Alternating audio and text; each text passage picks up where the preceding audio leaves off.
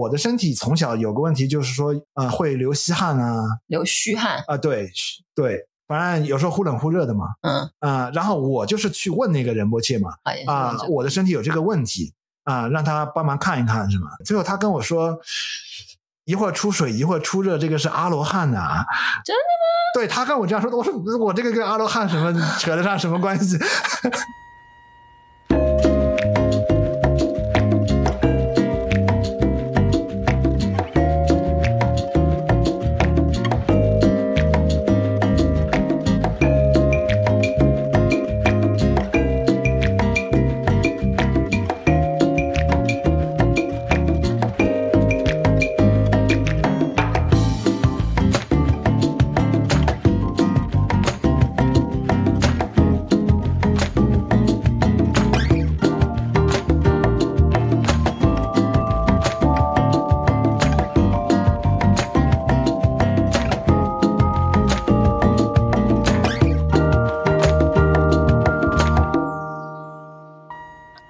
家好，欢迎来到自由速度，我是刘翠伦。大家好，我是钟七条，我是古香。我们这几期都讲了很多像是帕帕吉的故事，出现在《一切从未发生》这本书里面。那这是我们差不多在上半年的时候出版电子书。那传记的主角当然就是帕帕吉了。我们就想要分享一些让我们觉得很难忘的故事。这一次呢，这个难忘的故事呢，其实也带着非常大的这个神奇的成分。那我们就请对叔叔很有研究的七条来帮我们讲这个故事。对，这个故事，它也是跟算命有关系的一个故事啊，我就言简意赅的大概讲一下啊、呃。是帕帕吉他有一个师兄弟，也是跟随这个拉玛那马哈西的，呃，这个人呢是一个大学教授啊。也相当于是一个社会名流吧，他自己本人也认识一些社会名流，呃，他在那个拉玛纳还在世的时候，当然跟帕帕吉之间的关系，他们是师兄弟的关系，但是渐渐的呢，呃，等到那个拉玛纳过世了以后呢，啊，他对这个帕帕吉的这个依赖性就越来越强了，其实最终呢，他甚至就成为了是帕帕吉的一个弟子，然后呢，这个大学教授呢，呃，当然因为他是社会名流，他也知道一些啊。他们内部能够知道的一些消息啊，哪里有圣人出现啊？他有一次还拉着这个帕帕吉去见一个那个另外一个宗教，另外一个呃宗教的这个成就者啊。这个呢也是一段很有意思的故事，但是今天不是我们的重点。这个的重点就是有一次他很兴奋的来找帕帕吉，说是在印度流传着一种叫做纳迪叶的一个算命的一个文献。啊，这个神奇之处是在什么？当然，我也是第一次听说了啊。说是这个文献上记录了很多很多人的人生，所有的人其实都能找到。他说是，据说是这样子的。但是最后我再来逻辑上的分析啊，这个所有人就说是他，当然文章里面说的是所有人他的人生的命运他都能够被找到。嗯，然后呢，这个教授他就说他找到了里面啊关于他的记录，然后还是范文记录的。然后他又找了另外一个社会名流，那个人后来还做了印度的总统。嗯啊，然后把它翻译成了英文，然后他就跟帕帕吉来解释啊，这个说对他的预言是说是他啊某一世得罪了他的上师，好像没有听从上师的话，然后这个上师呢也是一位非常有厉害的上师，就印度印度教的上师，对，是印度教的上师，就诅咒了他。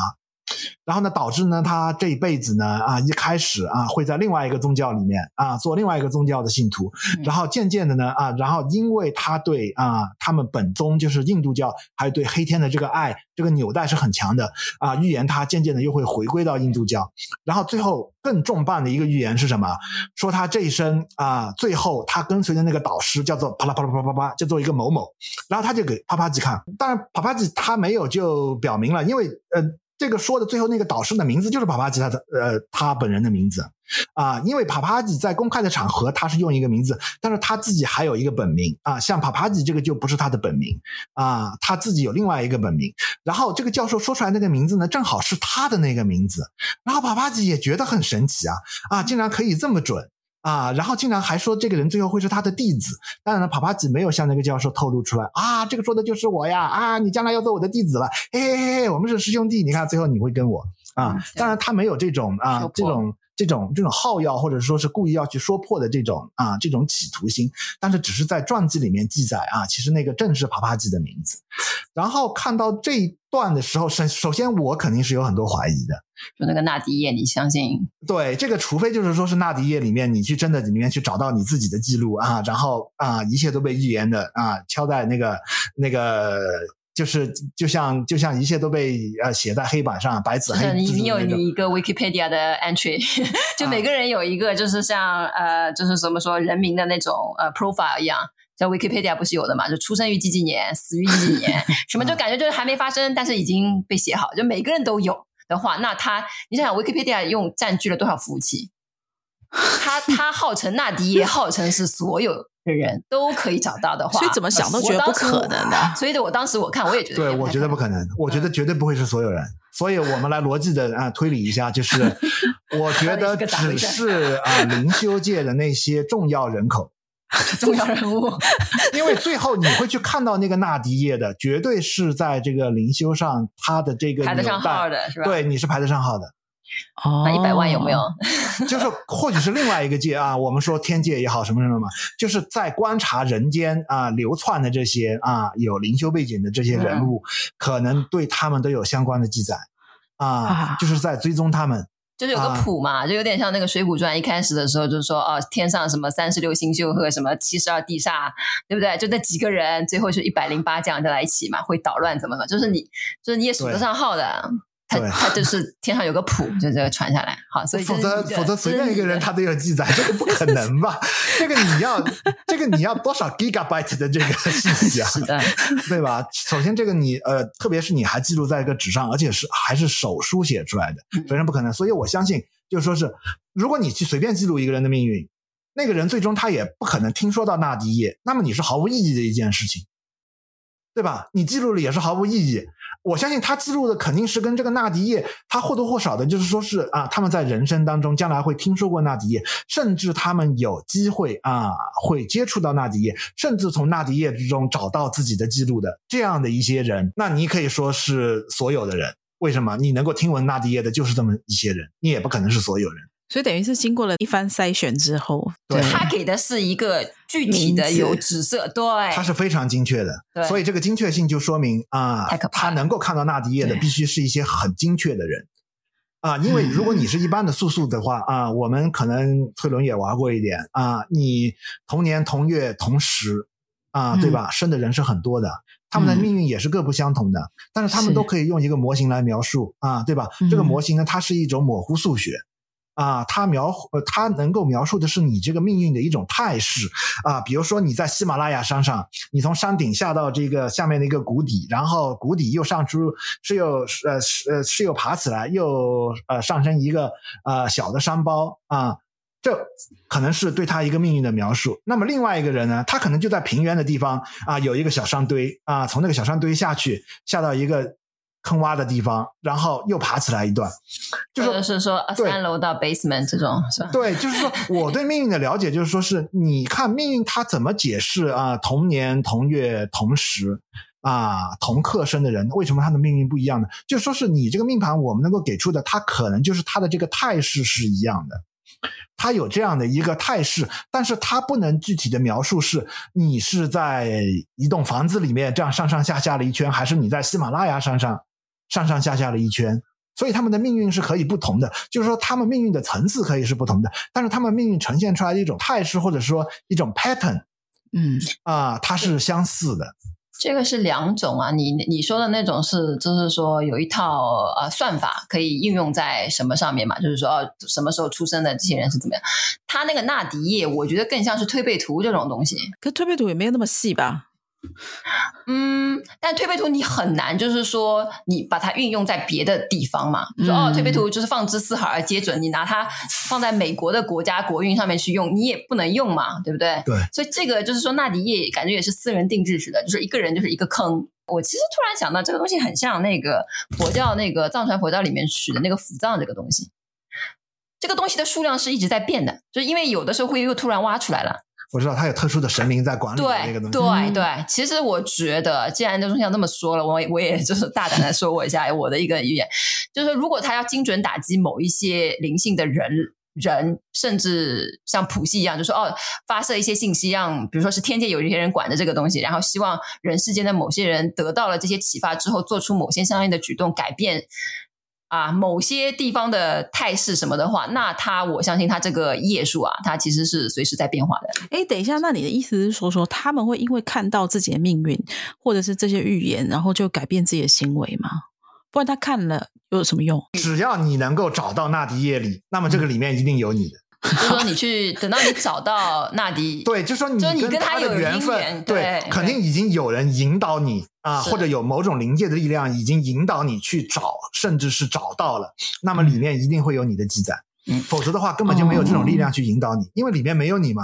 嗯，对，所以他说所有人为什么？因为去找到的人里面都有记载，想去找的人已经被筛选掉一批，不是所有的人都想去找的，对不对？对。然后姻缘就是有些是骗子的，那你的缘分不是很好，那你找到的是骗骗子的那个的话，里面的信息也不会那么的，就是呃有价值。然后这个教授其实他本人是一个蛮蛮重要的角色，因为他是一个教授嘛，认识很多社会名流。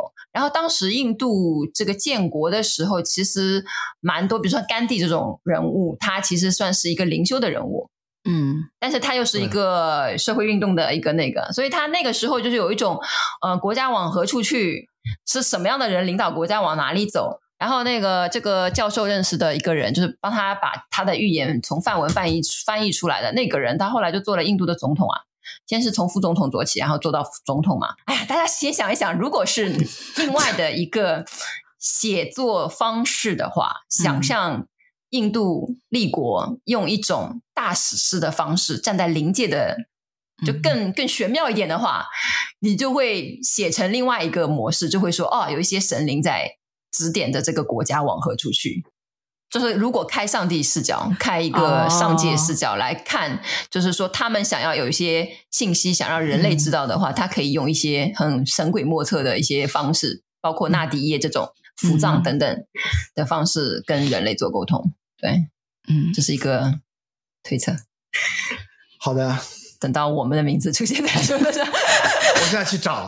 对，我刚才去找这个东西。我好像也上次有谁跟我说过，说他认识的朋友有去找过，有的现在有提供服务的。对啊，现在是纳迪叶，我我得说说看，这个服务吗？这是一个服务吗？有啊有啊有啊，可以去印度的。然后现在有人就是带团，不是带团，反正就说你可以去找的。嗯，真的真的。那这这我非常好奇，这你怎么知道到底广告找不找得到？类似像这种，不是你能是不是天选？你如果能够找到他的大本营的话，我相信里面肯定已经有你了啊。也有可能是被骗，就是你只是被被骗的页而已，被骗页。就是你要去被坑一下，有啊，纳迪占星啊，哇，我的天，就一搜，你看太多了。现在已经很多人在做这个生意。其实我们是最晚知道的，是吧？你看，你看，这个人说，他说纳迪占星语就是就是我是在看一个印度的介绍印度什么什么吠陀文化的一个微信的公众号，他就说，嗯，纳迪占星不是算命哦，而是古印度文字加密记载的人类灵魂旅程的 X 档案啊。他说他是百分之一百的事实，是不存在准确率有多高的问题，他就是个 X file。那我们联系一下。他说千万年，他这个是他的那个，他说是古印度的高科技，千万年前古印度先人的大脑，类似于现代高科技极速电脑。一切信息类似于大数据，什么诸如此类。那有有人有那个吗？那个那个，我事后 我去联系，我是呃，就是我们先来试验一下到底准不准，然后我们可能下一期我们再向大家汇报啊，到底我们试验的结果。其实我们可以一个个联系看看啊，到底里面它有多少真实的成分。讲个小插曲，在台湾好像反正有一个人跟我说过有，有有一个东西叫命书，它是一个只传承给女生的，所以他现在有一位。老太太在保管，然后他会传给他们家的女生的后代。这个命书就是说，你可以去问你在里面的记载。然后当时我就去问了，刚好跟另外一个朋友，然后我也帮他问了。有问到什么吗？嗯，他其实回答的非常的模糊，意思是说我其实命不错，最后是可以善终。另外一位朋友呢，就是上面写说，哎，你多照顾身体等等的这样子，可能已经是七八年前的事了。那如果我现在回想的话，其实我这个朋友他已经过世了，而且是在一个很突发的这个状态，身身体原因啊，对对对，他就突然过世了，因为他年纪跟我们差不多，所以你不会想到说，哎，我现在像我就不会觉得我现在可能会死掉，对对对，所以这个这个也是有点。震撼，但是其实它还是相对是模糊，因为它毕竟还是没有写说 你的、嗯、你会遇到什么样子的人呢、啊？那个人又叫做什么名字？他其实那本书里面好像是有写死期，但是他没告诉你的时候，他没有告诉你你的死期是什么。OK，我刚才看搜到那个公众号有有个四川那边的人说开放，提供指纹匹配。三到二十天时间来寻找他，交纳定金之后帮你寻找就可以了。已经有人在做这个生意了。那有人有成功的案例吗？这样会 我不知道，我只是知道有人在做这个服务。如果一两百块钱，我们可以试一试啊啊！但是很可能是被骗了。一两百。我觉得很有可能是被骗了。说到这个，因为像我知道。八字里面，如果你是看年柱的话，古代的时候，他就可以告诉你说，你出生的地方是什么形式，就有点像刚刚七条讲说，你这高高低低，然后喜马拉雅山上啊，还是是在一栋楼上面的高高低低这样子来回。然后像八字里面的年柱的话，你就可以看出来说，你出生的地方是，比如说依山傍水啦，或是在什么样子比较干，或是比较平、比较高啊。旁边有什么东西显显眼的这个建筑物等等这种资讯，可是像我的老师就说，像现在太难了。为什么？都是高楼大厦，对，都是高楼啊，已经没有这些自然景观可以供你去。你旁边很高，你全部都很高，因为这里是大都市里面都是大楼，所以就很难。对，而且可能搬家也搬的比以前古代人频繁的多，对、嗯，可能也很难，对吧？嗯、对，所以这个就已经有一个有一个那个。是我最早学这个的时候听说过的一个故事嘛，跟你这个讲的有点比较相似。就是你当然你去玩算命的人，首先你要解决的是啊，为什么两个人同年同月同时同日同时生，他的命运可以不一样？然后呢，我们当时就是学到了这样一个故事，就是讲那个左宗棠，左宗棠跟他一个堂兄年轻的时候啊，也是去算命，然后算命的呢就说啊。你们将来会执掌生杀大权，同他们是同时他们生的，是不是同时生啊？生辰对，生辰是一样的，就是生日是一样的，时辰也是一样的。嗯啊，就是这样的，两个就是堂兄跟堂弟。嗯啊，当然也算不上谁是哥哥谁是弟弟了啊，就这样去找人去算，就说将来你们会执掌生杀大权。但是左宗棠最后当然是个将军了，嗯，对吧？真的生杀大权。啊，对，然后他的这个弟弟呢，最后就是一个杀猪匠。屠夫 也是生杀大权是吧？对，这个是我了解的素素啊，是可以算得出来的啊。但是这个纳迪叶是完全出乎我意料的。然后，如果大家去刷那个微信上的那个短视频的话，也许大家刷到过这样一个短视频。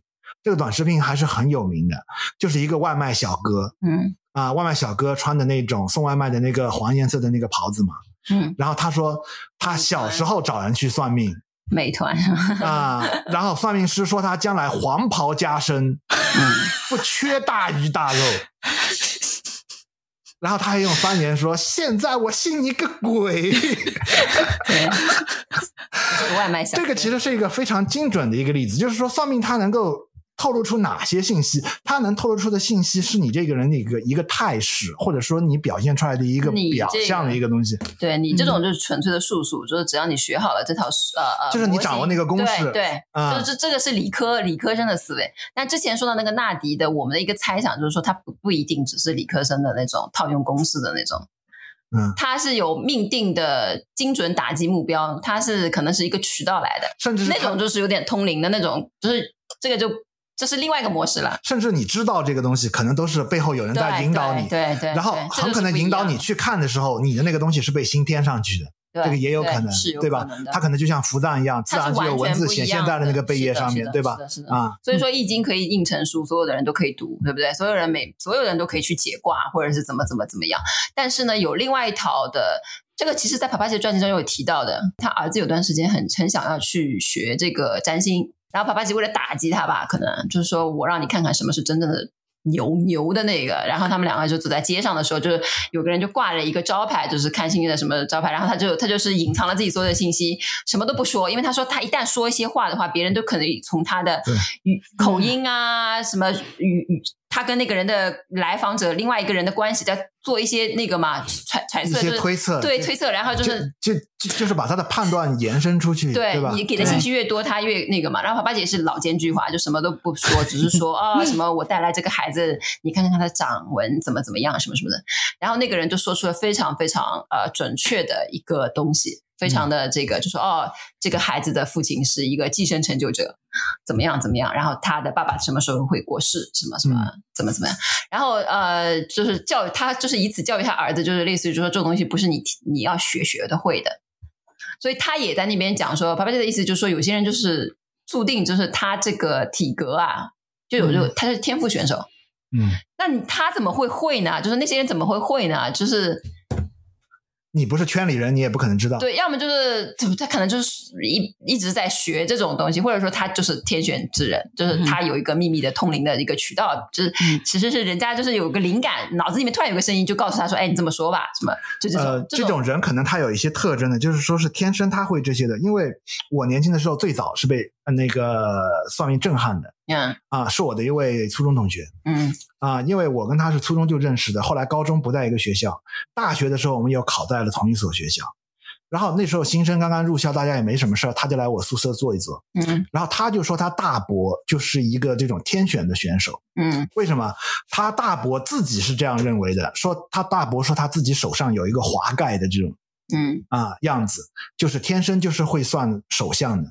有可能啊，然后他大伯还这样认为，就是说是呃，是因为自己透露天机太多了，嗯，把他自己的母亲给就是说是？对，克死了。他大伯一直比较内疚，嗯，然后这件事情震撼我的是什么？我那个朋友他就跟我说啊，他说我的这个手相啊，我的这个事业线特别短，嗯，他说很像当时的那个状元。因为他、哦、呃，他给我们那年我呃，我们省的文科状元也看过手相。嗯，他说你跟我们那个文科状元的手相呃很像。当然我们都是同乡了啊，嗯，相互之间我们都认识啊，是也听说过。当然我不认识我们那年我们省的那个状元啊，但是我大概也知道是谁，他是认识的，因为是他们学校出来的。嗯啊，最后为什么呢？我人生确实我的事业就终止了嘛。对。啊，对的，然后就去另外一个跑道上去混了嘛。嗯、然后他说他自己什么？他说他大伯帮他算，他是一个草火羊。但是我们不知道什么专业术语叫做草火羊。草就是稻草的草，嗯，火就是火烧的火，嗯、羊就是呃，他是属羊的。那感觉不是很好啊。他就说会烧一把，然后就落下来。他当时是这样说的、嗯、啊，结果一语成谶。嗯，对。结果到了大学三年级、四年级的时候，这个人就查无此人了。嗯，啊，好去哪里啊？啊。就是就在我们学校，我们都没听说过，因为每年我们去学校，我们同乡嘛，我们坐火车，呃，或多或少我们还会在，然后就不见了。对，因为我们当时是名校嘛，我们那个年代，我们学校还是算是个名校的，是个金字招牌的，啊，不会说随随便便大家就不上了，就就退学了，什么什么什么，我们就不知道，查无此人。我后来是辗转他们的寝室对面的那个寝室，有一个也是我们的同乡，嗯，给我们透露了一点他的消息。跑去哪里啊？他也不是什么大问题，他因为啊盗用了他同寝室另外一个人的一个信用卡嘛，哦，然后就被学校给劝退了，嗯。就是本来说是要报警的，但是后来因为他的父母去学校那边求情啊，就说是报警的话啊，将来人生可能是就毁掉了啊，你彻底你就是一个人生污点了，就说能不能就是啊网开一面，嗯，那么就劝退，然后他就自己就啊。就称病吧，身体不适吧，啊，然后就然后就退学了嘛，嗯，啊，这个当然是人生最早的，呃，就是给我的震撼，就是，但是帕帕吉他本身他首相的那个故事，那个就更匪夷所思了，别人居然可以看得出来，对他儿子说，你父亲是个成就者，对，而且是在不了解任何前提信息的那种情况下，对，就他他比如说假装不是，对，就是帕帕吉陪他儿子去看，帕帕姐假装跟他儿子是不认识的，就是不不是父子关系。就说这个小孩你看看怎么什么这样子，嗯，所以看相的那个人不知道，他不知道就是对面这个帕帕姐就是这个孩子的爸爸，嗯，就是这样这样说。所以就算他眼睛看到，嗯，他也不知道对方是寄生成就者。他不知道啊，他只是看手相看出来，这样是不是很可惜？这个故事我还勉强能够理解，就是这个故事呢，它比它没有纳迪叶的这么神奇。这个故事至少它说明啊、呃，印度他们还留有传统，就是说是寄生成就者，他跟首相上面的对应，就是首相上怎样的一个 pattern，怎样的一个态势，它可以对应出来啊，就是说是啊，那个人是个寄生成就者。像我们现在，你其他国家你可能没有这种传统的，你就完全就不。不可能再继续预言出这样的东西，除非就是说是你找好多。不少的这个成就者的这个手相拿来研究，就是有一个这样手相库。嗯、中国中国古代有类似的，会说哦，这个长得很像佛像，很有佛缘，就这个带一点点宗教的味道啦。就是会会就是从面相上面，因为他们可能跟宗宗教的这个有点关系，就是是民俗啊或者什么这方面往那边走。就比如说哦，什么样的鼻子嘛，可能是什么什么孤寡啊，什么就稍微带一点点一点点，就是跟对，就是稍微擦边球，对，他没有，但没有那么精确。对，然后这个手相上说是有宗教传统的，他就是手相上你这个要有一个十字，就是这是你的一种、啊。你现在讲的是真的，不是他、呃、他他 no no no，这是他的一个一个、啊、一个说法。我听好多人都是这样说的.啊。然后是我自己有，okay. 但是我后来去查手相的书，说是这个也可以表示心律不齐。什么？心律不齐？对，心律不齐。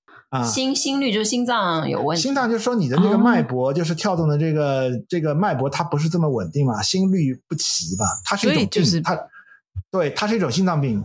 对，对要么就解释为健康问题，要么所以所有这些东西，它都是一套模糊数学，就是你同样一个卦象，它可以啊对健康上表示一些什么什么什么的问题啊，它在灵修上又可以代表什么什么问题，这个都是我们可以想象的。啊，就比如说我过去玩这个的时候，我们一直会津津乐道的一个故事，就是说是，你如果是现代社会，你看一个人他的命盘，如果他是一个养鸡场啊，管理这个这个家禽的这样的一个人，嗯，很可能他的这个命盘跟公司里面一个人力资源的人的命盘是很像的。激励资源，激励 对，所以就说是它是这样一套模糊数学，这个是我们可以理解的。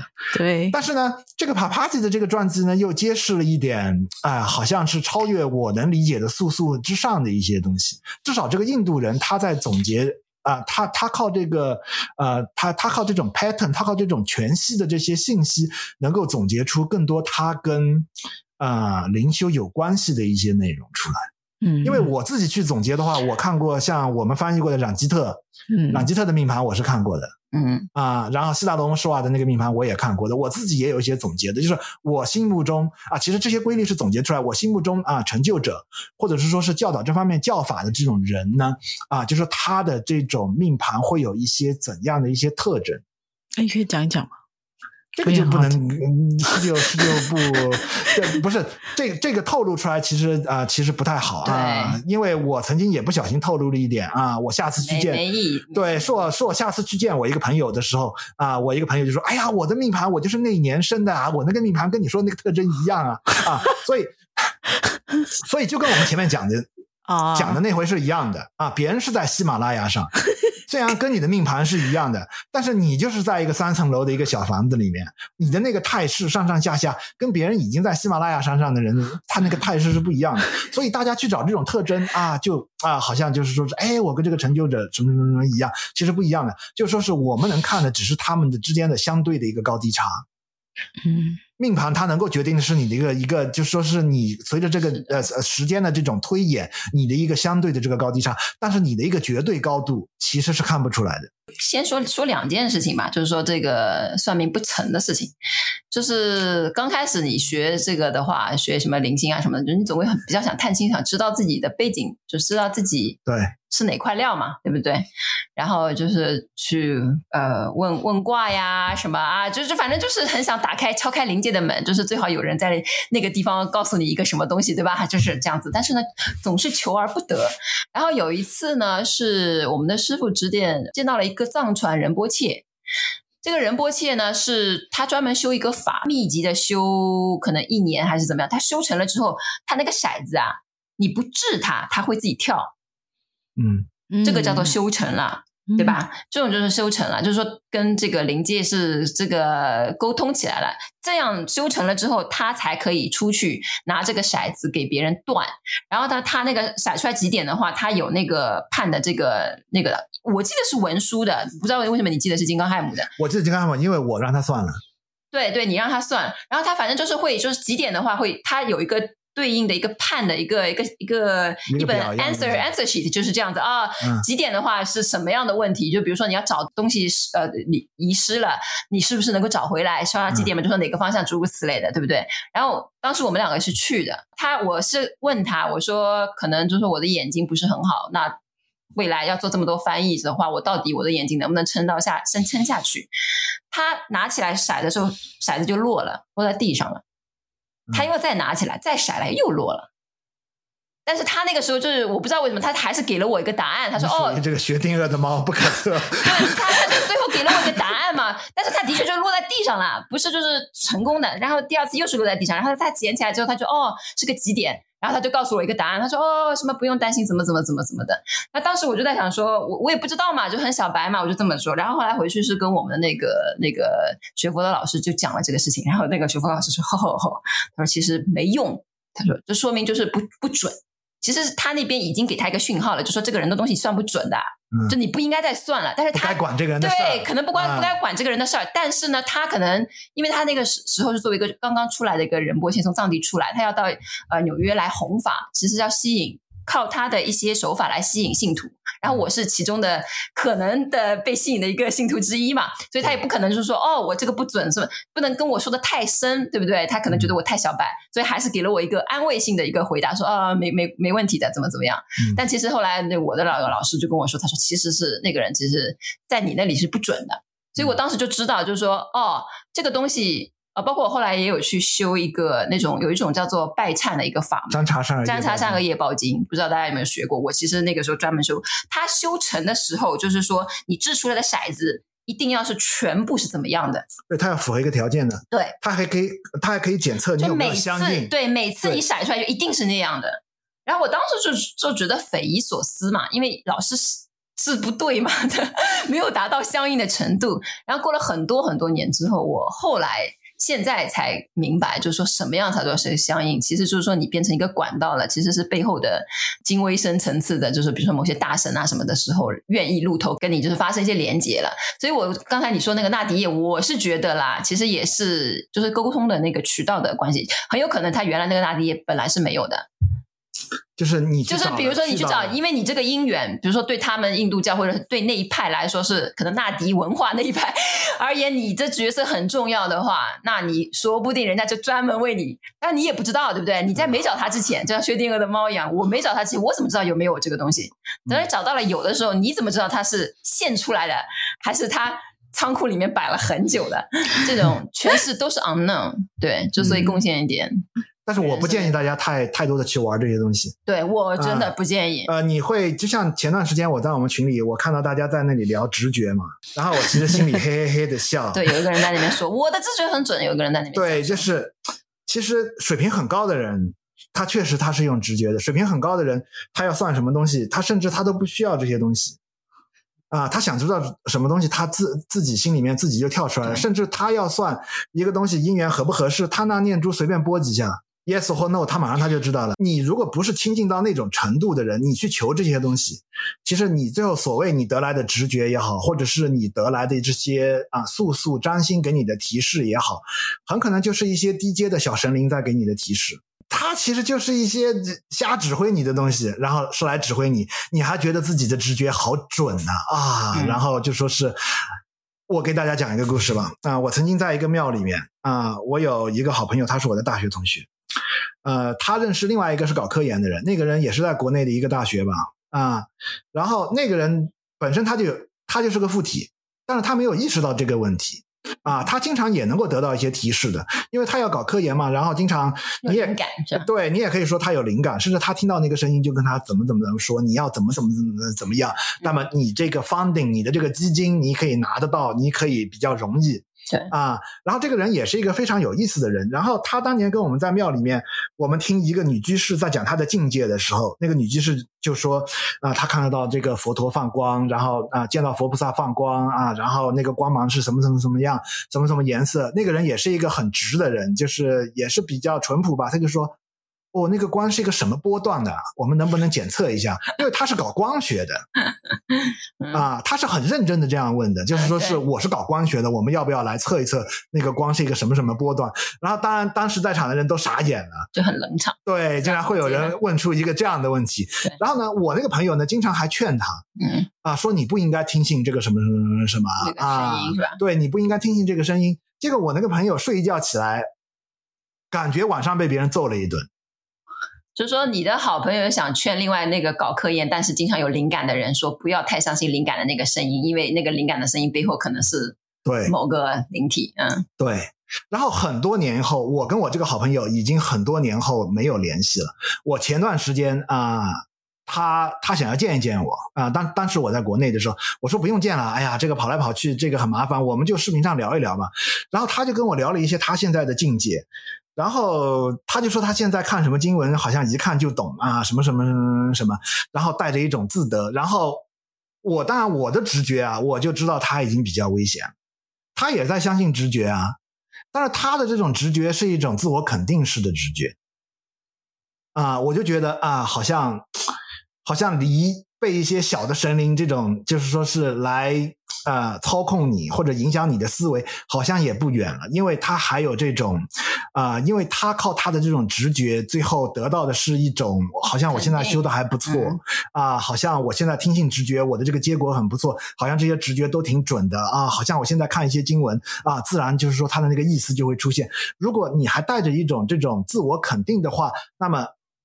基本上可以保证，你的那个直觉不是什么高等级的神灵在给你的一些直觉，就是我们都说成为了管道，你一个随便一个附体，你也是一个管道，对吧？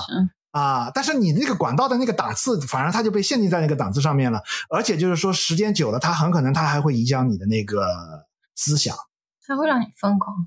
啊，帕帕姐，我刚才就想说那个管道的事情。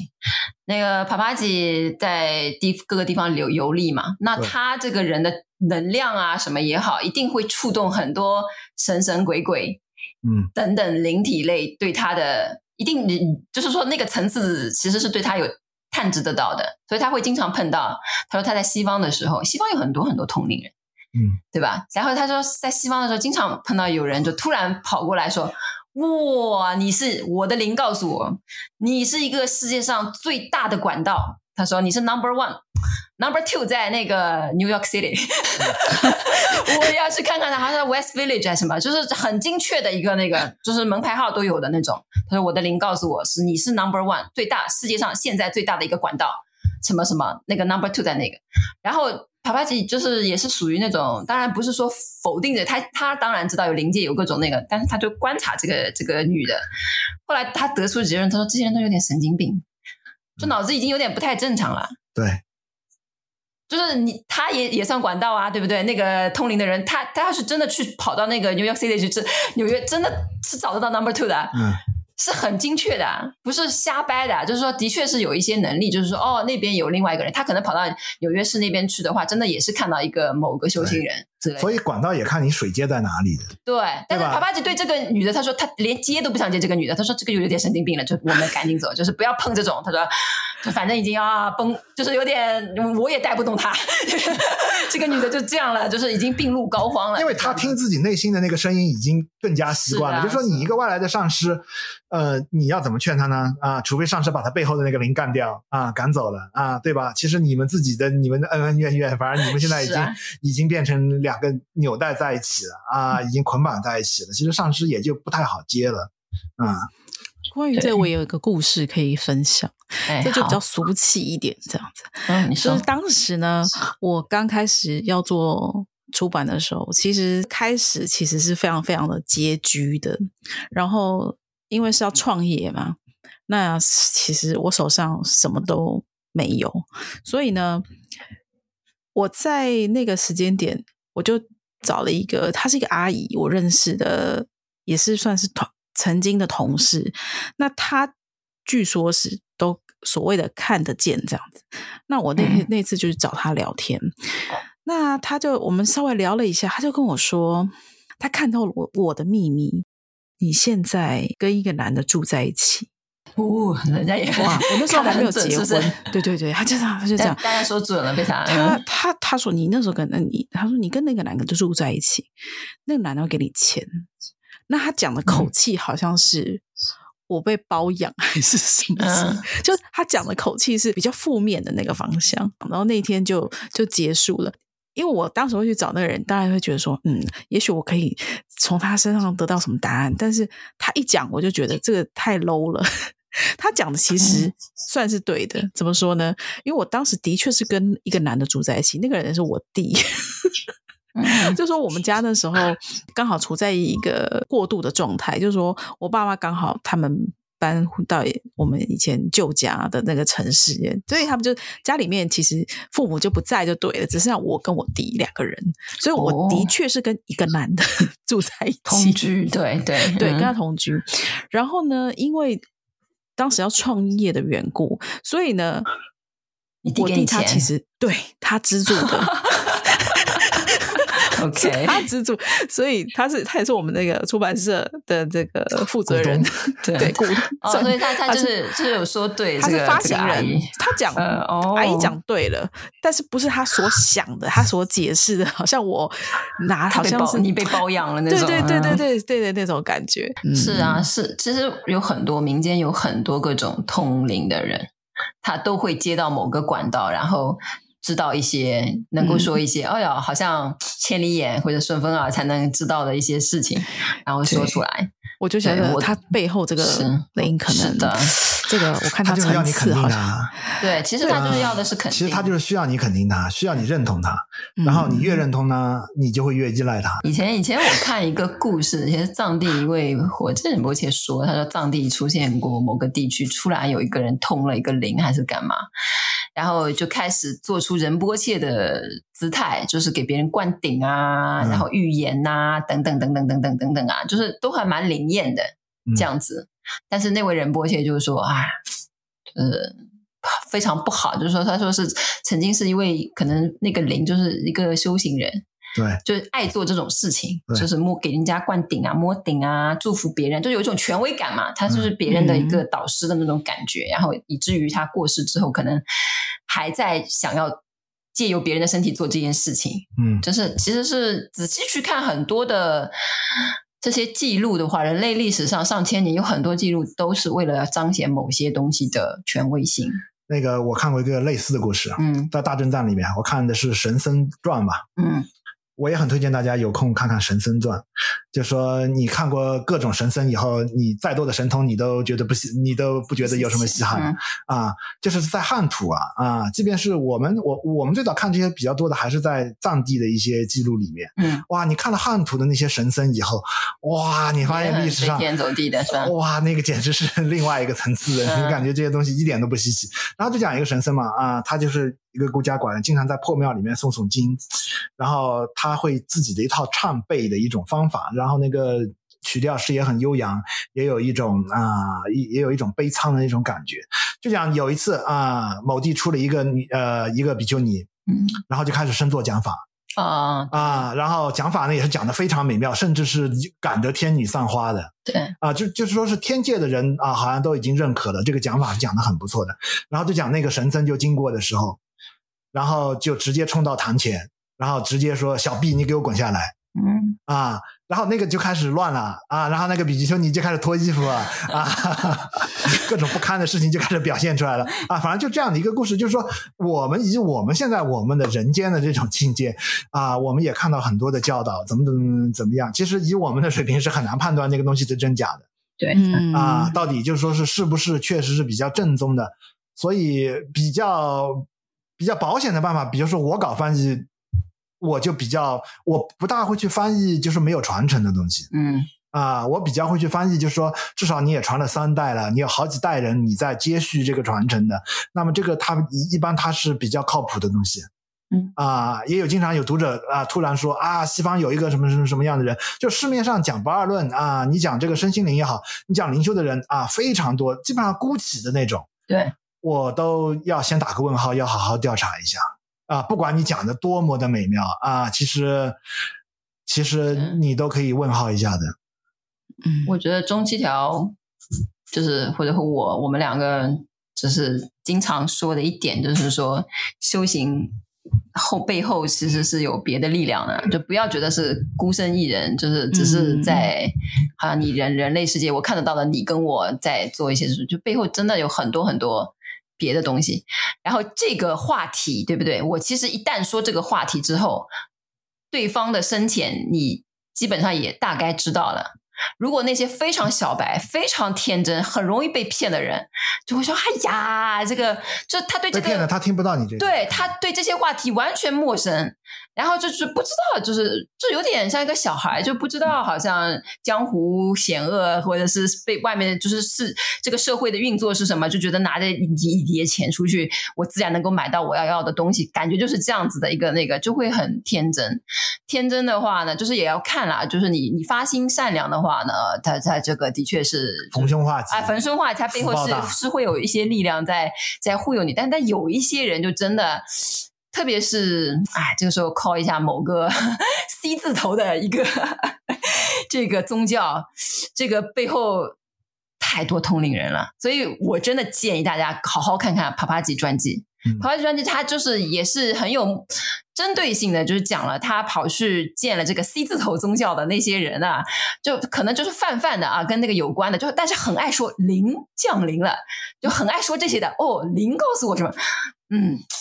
就是对啊，我们中国多的很啊，出马仙嘛，对 对，就是，但是现代人已经就是说，台湾是这样的那种，就是太民俗了，对，台湾台湾是鸡童啊，什么之类的有很多这种，嗯，对。但现在有一种趋势，就是觉得外来的那种好像更先进一点，就是那种所谓的什么大天使，对不对？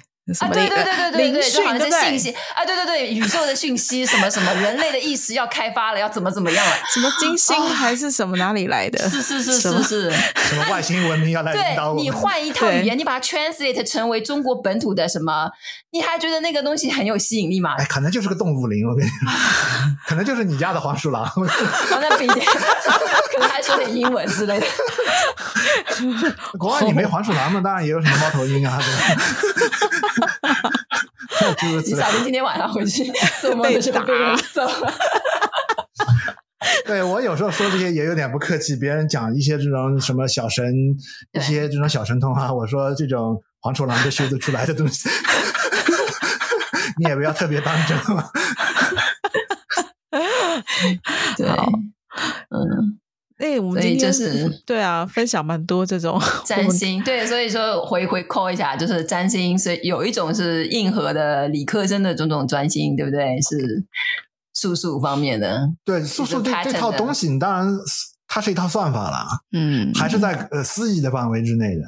当然，他怎么总结出来的是超越思议的，可能我们不知道的。他有另外的，要是要非常精通因缘法的人啊。嗯、但是他在我们可以掌握的范围内，还能想一想这个。嗯，你你知道它的原理了以后，你用这套原理去看的话啊，确实自然界它好像啊很多东西它显现出来的时候，它有一些相似的这种 pattern 吧。啊，这种呃、啊、就是起伏啊等等的。对，就素素能够算的是你的这个 pattern 啊，但是它不能。就像前面你说的，帕帕吉专门要避免一个算命师啊，根据他已有的信息来做推测。其实，在真正的算命里面，不是真正的算命，就是江湖上能够算的东西，反而是需要知道你更多的信息。就比如说左宗棠跟他的堂弟一起来了，我当然是看到这个命盘，哦哟，他这个杀伐果断的一个命盘，我当然是要知道你现在大概是在做什么的。那你做的是 consultant 的工作，其实很像一个公司，对，对不对？只是帮你解读你的这个东西，对吧？就像一个公司，比如说我是专门做化工什么什么什么，或者是做什么什么什么的，然后我财务上面有些问题了，我外聘另外一个公司，很懂那个啊，怎么管理什么什么金融啊什么的，跑到我们公司，然后我要告诉他我这个公司怎么样怎么样怎么样怎么样，然后他用他的那些理论和他的那个，然后帮我解决我的问题，嗯、但他本身对于我这个行业其实是。不了解的，所以所以我要告诉他很多。对，所以提供你要提供信息是他必须的，他必须要知道的。那就是个一个 consultant 的一个、嗯、一个工作，因为他才能够根据呃，比如说我总要知道你这个抛物线嘛，你抛一个球，这个抛物线，我总要知道你起始的这个速度，你起始的这个位置，嗯、那我才能大概预测你这个抛物线最后是抛到哪里嘛，啊，对吧？嗯、但是像帕帕吉传记里面这些东西。反正我自己就没有缘分接触到了。对，因为你不在那个谱上面，可能就是他一定是在那个谱上面的啊。对他肯定，包括他的弟子肯定也是谱上面的，已经是被别人长久观察的一个人物。这个人的那个脉络，这个人的一个轨迹 怎么走？所以，所以我是一直觉得，就是说，如果你自己没有一个强的缘分，师从于某个师承的话，你就在那边乱晃乱晃。不是我，我个人经历到的一些例子啊，包括我认识的一些朋友，其实就是劝退别人别去碰我劝我，我其实很讨厌你们，你们俩还挺爱说算命的。我其实本身我挺讨厌。首先来听你怎么说呢？每个人他背后吸引过来的人，他都不是为了灵修的，对吧？都也也不是，就说没有任何的意义。就是如果他跟这个算命，他本身有很强的缘分的话，然后这个东西又能导向一个比较好的结果的话，他自然的就会。导向一个好的结果，但是通常我看到的情况哈，就是没有谁的姻缘是上那个谱的，就上了谱的话，就是你的师傅会来找你的，嗯，对吧？上了那个谱的话，你这师傅是来找你，就那一生就妥妥的，就是你你是在体制内的。但是一般的人呢，都没有到这种缘分，然后呢，他就东看西看，第一次算命算准的，第一次我通常都觉得没问题的，嗯，就是还是很 pure 的，他。感性呃，就是好奇也好，怎么？问题就在后面了。渐渐，这个人会越来越贪图，对，想知道的东西越来越多。这个也想知道，那个也想知道。这个人就开始有点扭曲了，就是说你越来越难劝劝说他去更 open，或者说是更反照什么。而且也的确出现过，就是说会有这个在过程当中，如果说你是对某个教派可能有一点点的这个啊利用价值，的确是会有一些小灵会真的就开始。运用那个方式来跟你沟通，真的会有的。然后你就越来越相信自己嘛，嗯、或者你也不是相信，或者说你相信那个沟通的方式。不是这种提示很有可能被你放大了。是啊，啊、呃，你你你会有一种呃，就是过度的一个描述啊、呃，觉得好像自己内心的直觉啊、呃，一切是的，都是让我找到真我，一切都是让我找到我的上师啊，诸如此类的。对，你会其实是你对他的一个评判。是不准确的。本身这件事情出发生，它在灵修也是很正常的。对对，对，就是你自然的看待它的话，什么事情其实都挺 OK 的。你做这个也 OK，因为你那个时候就自然的，也是大自然推动你的力量。你去想要去算算命嘛，那就算算命。那个刚刚开始那个真的可以说是直觉，但后面就不是直觉了，这后面全是你自己附加上面的这个东西，就开始患得患失。一旦你对什么东西患得患失起来，你就你就很很不那个。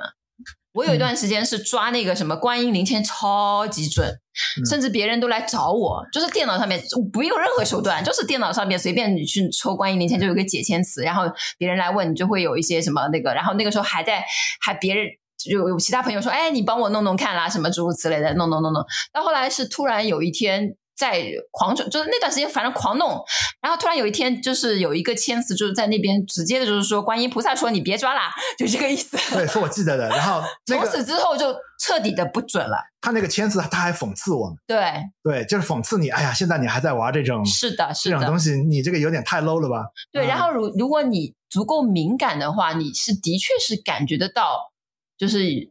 嗯，有的时候是你，你无形当中是觉得，哎呀，我我对自己就是志得意满的时候，很多事情你很顺嘛，包括人生的时候顺风顺水的时候，其实那个有的时候也是有一股无形的力量在后面助着你，就是说你反正就是往你往那边推，你觉得哦做这事儿都能成，你说的话也是斩钉截铁的什么什么，然后一下子就会泄气掉了，你就知道哦，就是某个力量不在了，或者是就是那个就是不该再做这个事情了。